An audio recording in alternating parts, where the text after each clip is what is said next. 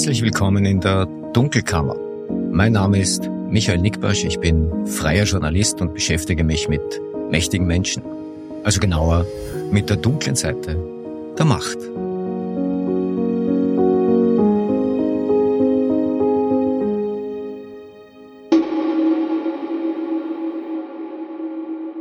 Das ist Ausgabe Nummer 55 der Dunkelkammer und sie erscheint aus gegebenem Anlass außerhalb der wöchentlichen Routine. Ja, der gegebene Anlass ist eine Serie von E-Mails, die ich am 3. Februar bekommen habe.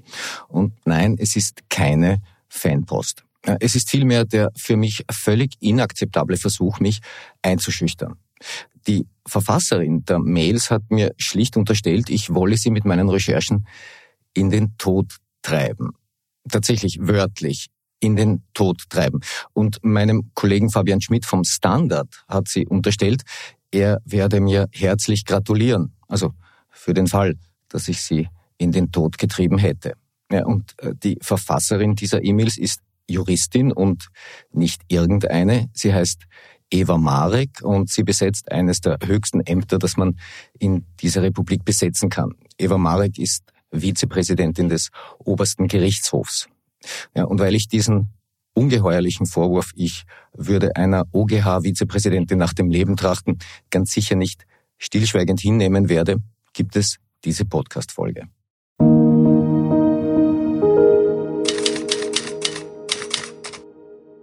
Okay, was ist da passiert? Ihr wisst ja, dass ich für den Standard als freier Autor schreibe und dabei hauptsächlich mit Fabian Schmidt zusammenarbeite. Vor einigen Wochen ist das Pilnacek-Tape öffentlich geworden. Christian Pilnacek, langjähriger Sektionschef im Justizministerium, er ist im Oktober vergangenen Jahres verstorben. Das Pilnacek-Tape, das ist der geheime Mitschnitt eines Gesprächs im Juli 2023, wo Pilnacek sich gegenüber Bekannten bitter über die ÖVP und über versuchte Einflussnahmen auf staatsanwaltschaftliche Ermittlungen beschwert hat. Von diesen angeblichen Versuchen hat damals zumindest erzählt.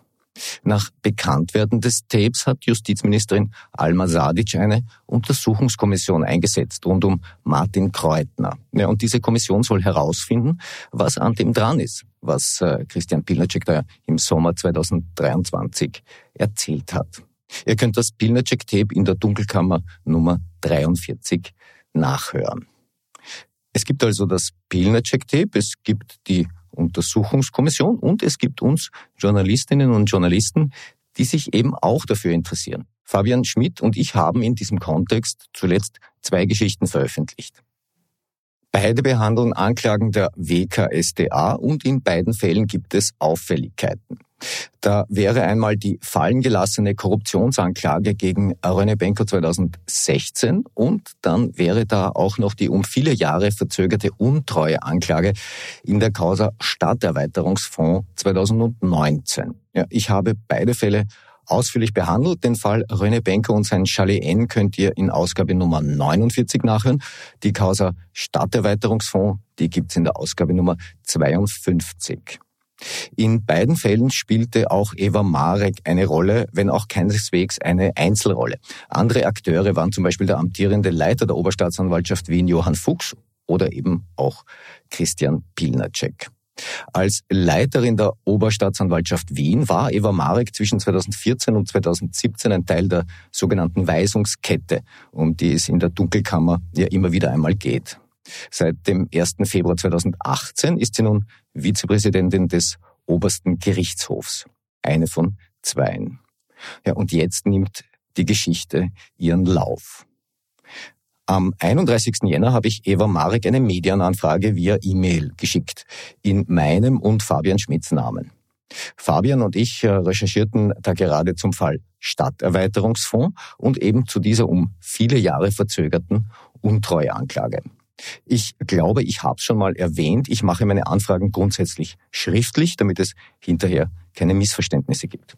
Ich wollte von Eva Marek eigentlich gar nicht viel wissen. Im Prinzip ging es um die Frage, ob sie in ihrer damaligen Funktion als Leiterin der Oberstaatsanwaltschaft Wien gegenüber einer untergebenen Sachbearbeiterin gesagt hatte, sie sei skeptisch bezüglich der Grundlagen der Anklage im Fall Stadterweiterungsfonds.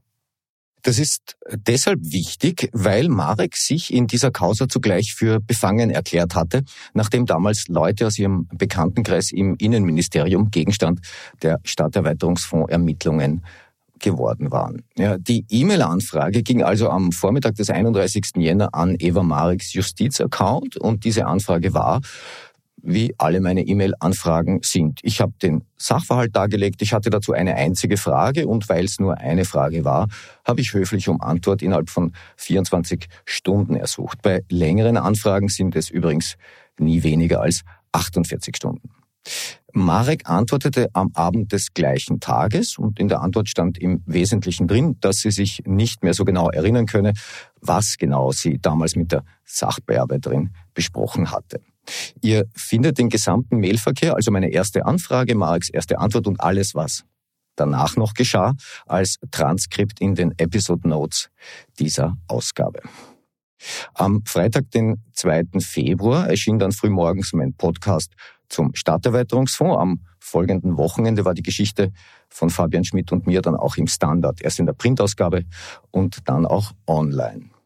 Ja, wie gesagt, auch Eva Marek kommt in dieser Geschichte einer verzögerten Anklage vor, wenn auch nur in einer sehr frühen Phase der Geschichte, als es justizintern dann wirklich ans Eingemachte ging, da war sie gar nicht mehr bei der Oberstaatsanwaltschaft Wien.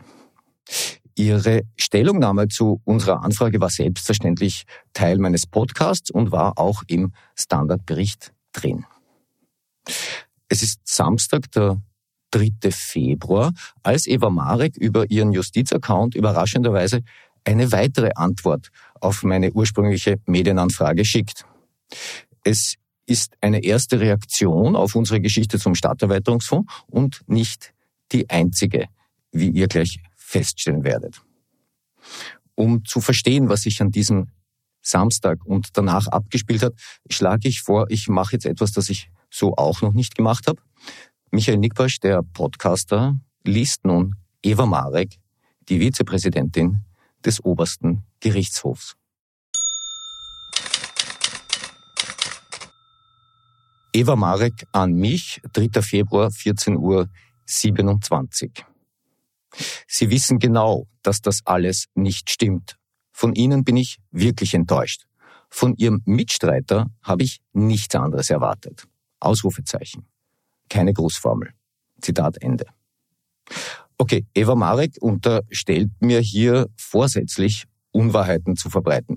Ich wüsste also, dass das alles nicht stimmt, wobei ich nicht weiß, was das alles überhaupt sein soll. Immerhin erfahre ich, dass Frau Marek bisher eine hohe Meinung von mir hatte, sonst hätte ich sie auch nicht enttäuschen können. Das ist für den weiteren Verlauf dieser Geschichte eine wichtige Feststellung. Mein Mitstreiter ist natürlich Fabian Schmidt und von Fabian erwartet sie offenbar gar nichts anderes, als dass dieser Unwahrheiten verbreitet. Ja, das wird jetzt nicht die einzige Diffamierung an diesem Nachmittag bleiben. Während ich noch ratlos reinschaue, kommt das zweite Mail. Marex wieder von ihrem Justizaccount, wieder als Antwort auf meine ursprüngliche Medienanfrage vom 31. Jänner. Eva Marek an mich, 3. Februar, 15 Uhr 13. Wie Sie auch ganz genau wissen, gab es keine Erledigung von Frau Magister. Okay, den Namen, der hier steht, den nenne ich jetzt nicht. Es handelt sich um die damalige Sachbearbeiterin der Oberstaatsanwaltschaft. Marek weiter. Ich habe über Jahre über diese Unwahrheiten geschwiegen. Aber das war jetzt wirklich zu viel. Dass Ihr Mitstreiter als politischer Aktivist bezeichnet werden darf, sollte Ihnen mit diesen unglaublichen Unwahrheiten zu denken geben. Ausrufezeichen. Mir persönlich tut es leid, weil ich Sie ja eigentlich sehr geschätzt habe. Ausrufezeichen. Zitat Ende. Wieder keine Großformel. Wieder geht es also um Unwahrheiten. Wieder habe ich keine Ahnung, wovon die Vizepräsidentin eigentlich spricht. Soweit es die Passage mit der Erledigung betrifft, von der ich angeblich wusste, dass ich sie nicht gab. Das ist schlicht Unsinn. Wir haben niemals behauptet, dass es zu dem Verfahren im Fall Stadterweiterungsfonds 2015, 2016 je einen Entwurf zur Verfahrenserledigung gegeben hatte. Wir haben sogar ausdrücklich betont, dass der Akt damals intern unerledigt weitergegeben worden war. Das hat sich Eva Marek schlicht eingebildet. Äh, als ob das nicht schon schlimm genug wäre, nennt sie Fabian Schmidt in diesem zweiten Mail auch noch einen politischen Aktivisten. Das ist einerseits ein Narrativ der FPÖ Wien, das die OGH-Vizepräsidentin da mir nichts, dir nichts ausspielt. Es ist aber noch schlimmer. Eva Marek bezieht ja Position in einem offenen Rechtsstreit, der demnächst den obersten Gerichtshof beschäftigen wird. Seitens der FPÖ Wien wurde Fabian Schmidt in einer Presseaussendung unter anderem als politischer Aktivist bezeichnet. Dem Standard wurde dazu unterstellt, freiheitliche Mandatare diffamieren zu wollen. Ja, dagegen gingen der Standard und Fabian Schmidt zivilrechtlich vor. Das Verfahren ging durch zwei Instanzen und äh, zuletzt entschied das Oberlandesgericht Wien, dass diese Behauptungen noch ein zulässiges Werturteil seien. Das ist aber nicht rechtskräftig, weil es noch eine letzte Verfahrensebene gibt, den OGH. Dass sich die Zeitung und Fabian derart schwerwiegende Vorwürfe nicht einfach so gefallen lassen müssen, das sehe jetzt nicht nur ich so. Deshalb tragen der Standard und Fabian jetzt mit der Rechtsanwältin Maria Windhager, sie war auch schon in der Dunkelkammer, den Fall vor den obersten Gerichtshof. Und zwar im Wege eines sogenannten außerordentlichen Revisionsrekurses. Sie gehen also zu jenem OGH, dessen Vizepräsidentin Eva Marek ihr persönliches Urteil über Fabian Schmidt längst gefällt hat. Bekommt man da vorm OGH überhaupt noch ein faires Verfahren? Ja, sagt darauf OGH-Präsident Georg Kodek, aber dazu komme ich noch. Es ist immer noch Samstag, der 3. Februar 2024 und Vizepräsidentin Eva Marek kommt immer noch nicht zur Ruhe. Sie schreibt ihr drittes E-Mail an diesem Tag, wieder von ihrem Justizaccount, wieder als Antwort auf meine ursprüngliche Medienanfrage. Eva Marek an mich, 3. Februar, 15 Uhr 15. Und ihren Zynismus, dass sie sich für meine Antwort bedanken, brauche ich auch gar nicht. Ausrufezeichen. Zitat Ende. Okay, ich gebe zu, ich hatte mich bei Eva Marek für die Beantwortung der Anfrage bedankt. Geschrieben hatte ich, sehr geehrte Frau Vizepräsidentin, wollte mich auf diesem Weg noch für die Beantwortung bedanken. Mit freundlichen Grüßen, Michael Nickbasch. Also, wenn das zynisch war, dann ist bei meiner Sozialisierung gründlich etwas schiefgegangen. Eva Marek hat an diesem Samstag noch immer nicht genug. Wenige Minuten später kommt das vierte E-Mail an mich, wieder von ihrem Justizaccount, wieder als Antwort auf meine erste Medienanfrage. Und Achtung, jetzt wird's ein bisschen sehr persönlich. Eva Marek an mich, 3. Februar, 15 Uhr 28. Im Übrigen werden Sie mich nicht in den Tod treiben. Kein Ausrufezeichen. Zitat Ende. Ja, das hat gesessen. Und es sitzt bis heute. Und deshalb mache ich das auch alles öffentlich. Weil es sich hier offensichtlich um den ungeheuerlichen Versuch einer Einschüchterung handelt. Ich recherchiere äh, zu einem Fall von überwiegendem öffentlichen Interesse, der auch die Amtszeit von Eva Marek als Leiterin der Oberstaatsanwaltschaft Wien betrifft. Und dann bekomme ich diese Reaktion. Damit macht sie meine Arbeit an dem Fall zu einer zutiefst persönlichen Sache. Und die einzige Art, wie ich dem jetzt entkommen könnte, wäre, die Arbeit an dem Fall einzustellen. Und wenn dieses Beispiel Schule macht und auch andere Leute den Vorwurf aus taktischen Gründen übernehmen, dann kann ich meine Arbeit irgendwann ganz einstellen. Das gilt dann eigentlich für jeden und jede, der oder die kritische Fragen stellt. Natürlich hat die Vizepräsidentin das nur taktisch eingesetzt. Warum ich das weiß? Sie selbst betont ja in gleich zwei Mails davor, dass sie mich eigentlich geschätzt hat und deshalb eben enttäuscht sei. Also wie war das jetzt? Hat sie mich bis zur Veröffentlichung der Berichte zum Stadterweiterungsfonds geschätzt und erst dann an einem Samstagnachmittag spontan bemerkt, dass ich ja eigentlich nach dem Leben trachte? Es ist aber leider noch ärger. Denn tatsächlich spielt Eva Marek mit dieser Unterstellung implizit auf die Todesumstände von Christian Pilnacek an. Dass er in den Tod getrieben wurde, dieses Narrativ war schnell da und äh, soweit ich mich erinnere, war Sebastian Kurz der Erste, der öffentliche Andeutungen in diese Richtung gemacht hat. Ja, und das richtete sich bisher eher diffus an die Justiz und oder an die Medien. Ja, bisher ist aber niemand so weit gegangen, jemanden tatsächlich da hineinzuziehen. Das hat Eva Marek hiermit gemacht. ich war's. Also quasi erst Pilnacek und weil mir das jetzt nicht reicht, jetzt eben dann auch noch Marek. So absurd das auch sein mag. Die Vizepräsidentin des OGH offenbart eine Geisteshaltung, mit der sie in Justizkreisen nicht allein ist. Sie drängt den investigativen Journalismus damit in ein Eck, in dem man nicht mehr viel Credit bekommt.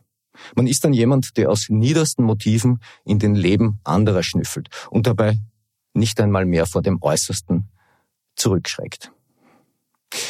Und wenn ihr jetzt glaubt, die Geschichte ist an diesem Punkt zu Ende, ist sie nicht. Nur zwei Minuten nachdem Marek mir geschrieben hatte, dass ich sie nicht in den Tod treiben werde, äh, legte sie noch ein fünftes E-Mail drauf. Wieder von ihrem Justizaccount, wieder als Antwort auf meine erste Anfrage. Eva Marek an mich, 3. Februar, 15 Uhr 30. Und wenn doch, wird Ihnen Ihr Mitstreiter herzlich gratulieren. Ausrufezeichen.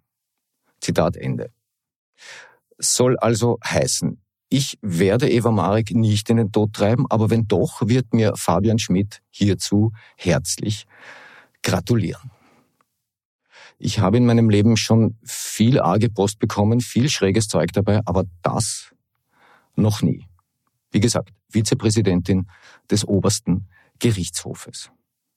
Um 18.41 Uhr kam dann noch ein sechstes Mail, dieses Mal mit einem riesigen OGH-Logo, aber da war ich nur in CC. In dem Mail bezichtigte Marek äh, die frühere Oster-Sachbearbeiterin, die immer noch für die Justiz arbeitet, jetzt am Oberlandesgericht in Wien, ähm, in der Causa Stadterweiterungsfonds der Lüge. Und wieder hatte ich keine Ahnung, was sie eigentlich meinte. Ich habe mir an dem Samstag ehrlicherweise gedacht, bist du deppert. Und dann erst einmal gar nichts gemacht. Da muss man schon mal schlucken. Ich meine, so sehr ich wusste, wie Hanebüchen das alles war, so sehr macht das natürlich etwas mit einem. Ich meine, wer will mit solchen Vorwürfen herumlaufen? Aber wie gesagt, es geht ja hier um viel mehr als nur um mich. Am Sonntag habe ich mir gedacht, vielleicht kommt die Vizepräsidentin ja von alleine drauf, dass sie da einen Fehler gemacht hat kam sie nicht, es kam gar nichts mehr. Am Sonntagabend habe ich ihr dann ein langes Mail geschrieben und mich gegen diese Ungeheuerlichkeiten verwehrt. Das werde ich jetzt nicht vorlesen, es ist in den Episode Notes drin. Ich habe in dem Mail auch angekündigt, dass wir das veröffentlichen werden. Darauf kam wieder keine Reaktion. Eva Marek hat also zwei Tage verstreichen lassen und es passierte nichts. In 48 Stunden könnte man sich zum Beispiel einige Male entschuldigen. Am Abend des 5. Februar habe ich dann das Justizministerium und den OGH-Präsidenten Georg Kodek über all das informiert. Von Kodek wollte ich unter anderem wissen, was das dann nun für faire OGH-Verfahren heißt, wenn die Vizepräsidentin ganz offensichtlich eine gefestigte ablehnende Geisteshaltung gegenüber kritischem Journalismus hat. Weil ich meine, wenn das so ist, dann können sich zum Beispiel der Standard und Fabian Schmidt die Mühe sparen und brauchen den OGH in dieser aktuellen Sache gar nicht mehr anzurufen. Ähm, Journalistinnen und Journalisten landen in Mediensachen ja immer wieder vor dem OGH. Auch meine Verfahren kamen da schon einige Male hin. Also was heißt das jetzt für die Pressefreiheit? Präsident Kodek schrieb mir schnell zurück. Er verwies zunächst darauf, dass der Fall Stadterweiterungsfonds an sich mit dem OGH nichts zu tun hat, was auch stimmt. Soweit es nun Eva Marek äh, betraf, schrieb der OGH-Präsident, ich zitiere, aus Anlass Ihrer Anfrage habe ich heute mit Frau Vizepräsidentin Magistra Eva Marek ein ausführliches, sehr konstruktives Gespräch geführt. Darin habe ich Sie ersucht, auch in privater Kommunikation mit Medienvertretern, auch in Bezug auf Vorgänge, die nicht ihre Funktion am obersten Gerichtshof betreffen, das Sachlichkeitsgebot zu wahren und von der Äußerung persönlicher bzw. emotionaler Befindlichkeiten Abstand zu nehmen. Zitat Ende. Interessant ist der Versuch des OGH-Präsidenten, aus Mareks E-Mails eine private Kommunikation zu machen. Privat. Ich kenne die Vizepräsidentin des OGH überhaupt nicht. Ich bin ihr, soweit ich weiß, einmal im Leben begegnet und wir haben im Laufe der Zeit, gab es paar E-Mail-Anfragen und entsprechende Antworten. Wir haben keine private Ebene. Was ich habe, ist hier die offizielle Kommunikation zwischen einem Journalisten und einer Amtsträgerin. Und zwar im Zusammenhang mit dessen Recherchen zu deren früheren Amtsgeschäften. Soweit es jetzt die Frage betrifft, inwieweit das Standard und Fabian Schmidt überhaupt noch ein faires Verfahren vor dem OGH zu erwarten haben, wo doch die Vizepräsidentin schon so klar Position bezogen hat, antwortete der OGH-Präsident, dass Eva Marek in Zivilsachen nicht tätig sei und folglich auch nicht dem Senat angehöre, der sich mit dem Fall beschäftigen wird. Auch er, Kodek, sei da nicht dabei, wie er angemerkt hat. Ich zitiere noch einen Satz. Ihre Besorgnis bezüglich allfälliger Befangenheiten ist daher unbegründet. Zitat Ende. Der OGH-Präsident kündigte übrigens auch an, dass Eva Marek mir gegenüber ihr Bedauern äußern werde. Das hat sie dann auch getan am Nachmittag des 6. Februar. In einem siebten E-Mail von ihrem Justizaccount. Und ja, was soll ich jetzt sagen? Eva Marek hat es tatsächlich nicht geschafft, sich bei mir dafür zu entschuldigen, dass sie mir unterstellt hat, absichtlich Unwahrheiten zu verbreiten, dass sie Fabian Schmidt unterstellt hat, Unwahrheiten zu verbreiten und ein politischer Aktivist zu sein, dass sie mir unterstellt hat, sie in den Tod treiben zu wollen und dass sie Fabian Schmidt unterstellt hat, mir an ihrem Grab zu gratulieren. Für den Fall, dass ich sie erfolgreich in den Tod getrieben hätte. All das hat sie einfach stehen gelassen. Aber hört selbst. Eva Marek an mich, 6. Februar, 17 Uhr 23. Ich möchte festhalten, dass meine emotionalen Mails keine Reaktion auf Ihre offizielle Anfrage waren. Sie waren vielmehr Ausdruck meiner rein persönlichen Enttäuschung über die Berichterstattung, die ich nur Ihnen gegenüber nicht vorenthalten wollte. Ich bedauere es sehr, wenn bei Ihnen der Eindruck entstanden ist, ich hätte Sie mit dem tragischen Ableben von Christian Pilnacek in Zusammenhang gebracht. Das war keineswegs beabsichtigt. Dass es in der Causa Stadterweiterungsfonds einen Erledigungsentwurf der Sachbearbeiterin gegeben haben soll, der angeblich aus dem Akt verschwunden sein soll, war einer der Kernvorwürfe der seinerzeitigen anonymen Strafanzeige, unter anderem gegen mich. Darauf bezog sich mein höchst missverständliches Mail. Vielleicht haben Sie Verständnis, dass mich diese fortlaufende Berichterstattung über Jahre zurückliegende Vorgänge betreffend meine seinerzeitige, bereits mehr als sechs Jahre zurückliegende Funktion als Leiterin der Oberstaatsanwaltschaft Wien, bei denen ich mir nichts vorzuwerfen habe, an meine emotionalen Grenzen stoßen lässt. Dennoch bedauere ich meine emotionale Reaktion und werde eine solche in Zukunft mit Sicherheit unterlassen. Beste Grüße, Eva Marek. Also wenn ich das jetzt für mich zusammenfassen darf, steht da in etwa, Eva Marek kennt mich zwar nicht, wollte mich aber ganz privat an einer persönlichen Enttäuschung teilhaben lassen. Dafür hat sie ihren dienstlichen Account benutzt und immer aufs Neue meine Medienanfrage beantwortet. Eva Marek hat mir implizit unterstellt, Christian Pilnacek in den Tod getrieben zu haben. Sie bedauert, dass dieser Eindruck entstanden sei. Das sei keineswegs beabsichtigt gewesen. Dann bleibt die Frage, was war denn dann beabsichtigt? Tja, und dann bittet Eva Marek mich auch noch um Verständnis dafür, dass sie mir die ärgsten Vorwürfe macht, die sie dann aber nicht zurücknimmt, weil sie wegen der fortlaufenden Berichterstattung an emotionale Grenzen stößt. Ich kenne die emotionalen Grenzen der Vizepräsidentin nicht. Wie gesagt, wir sind nicht privat, aber fortlaufende Berichterstattung Soweit es jetzt mich betrifft, hatte ich in jüngerer Vergangenheit zweimal inhaltliche Berührungspunkte zu Eva Marek. Einmal in dieser Benko-Sache und einmal in der Sache mit dem Stadterweiterungsfonds. Sie schreibt auch, dass sie sich nichts vorzuwerfen hat und ja, ich habe ihr auch nichts vorgeworfen. Und was genau in einem oder mehreren E-Mails missverständlich gewesen sein soll, keine Ahnung. So oder so muss ich davon ausgehen, dass die Vizepräsidentin des OGH weiter davon überzeugt ist, dass ich hier nach dem Leben trachte. Weil ich meine Arbeit mache und einer Amtsträgerin Fragen rein offizieller Natur stelle. Das gilt dann vermutlich für jeden Journalisten und jede Journalistin, der oder die in diese Situation kommt. Und das ist ein großes Problem. Das war die heutige Ausgabe der Dunkelkammer und ich hoffe einmal mehr, es hat euch gefallen. Feedback und Informationen gerne an redaktion.diedunkelkammer.at. Freue mich über konstruktive Kritik. Hinweise werden wie stets vertraulich behandelt. Bleibt mir gewogen. Ihr hört von mir.